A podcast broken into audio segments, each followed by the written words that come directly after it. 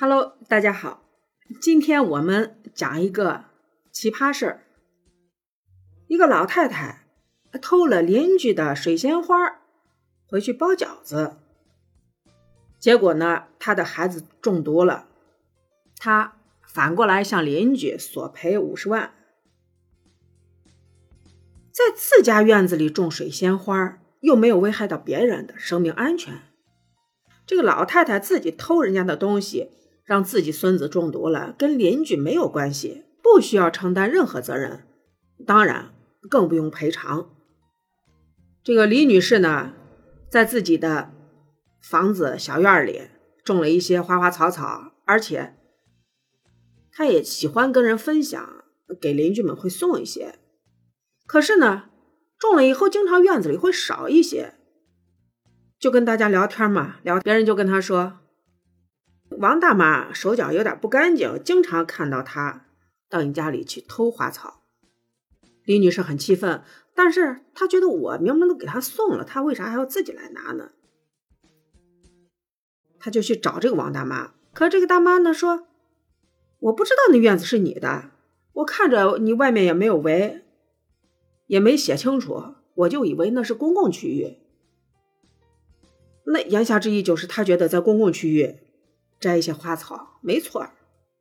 李女士呢也不想把关系搞得太僵，就跟他说：“以后你想要花儿，你可以跟我说嘛，我送给你。”可是呢，这个大妈呢不以为意。有一天，她到市场上买肉，呃，想给孙子包饺子，可是回来发现忘了买韭菜。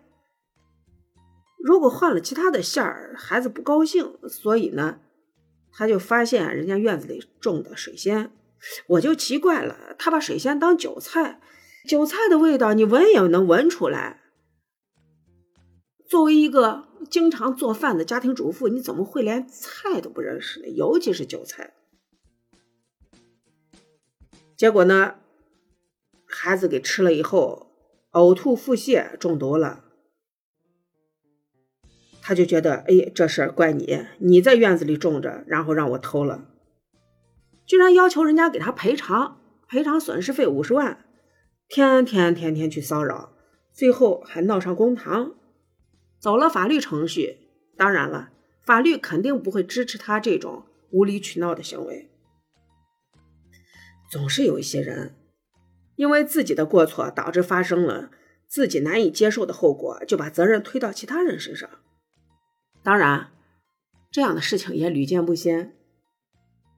之前就看过有一个在火车站插队的，结果往过插的时候，在人家的行李箱上绊倒了，绊倒了以后回去发了脑溢血，然后呢，他的儿子就把拿行李箱正常排队的人告上了法庭。当然，法律也没有支持。我现在就觉得这个世界上奇葩事儿有点多。前两天还看到一个，有人到人家店里去买东西，买完东西，手机拿出来该付钱的时候，他打开摄像机给人家二维码照了一张相，照完相呢，拿上肉就想走。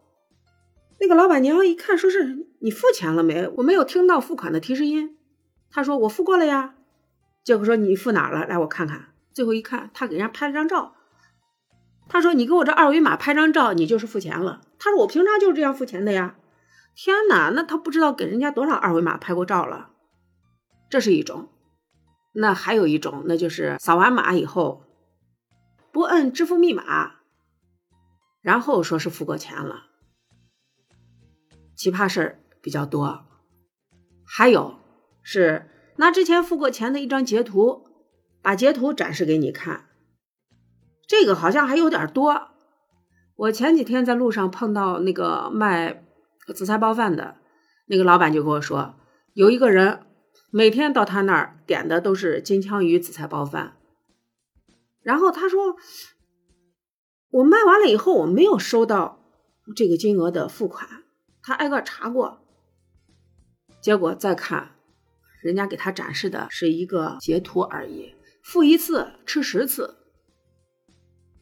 同样的问题，在之前的一些新闻里也看过。有一个小伙子每天早餐吃的是包子、稀饭什么的，付十一块钱，然后呢也是拿截图，每天拿截图给老板看一下。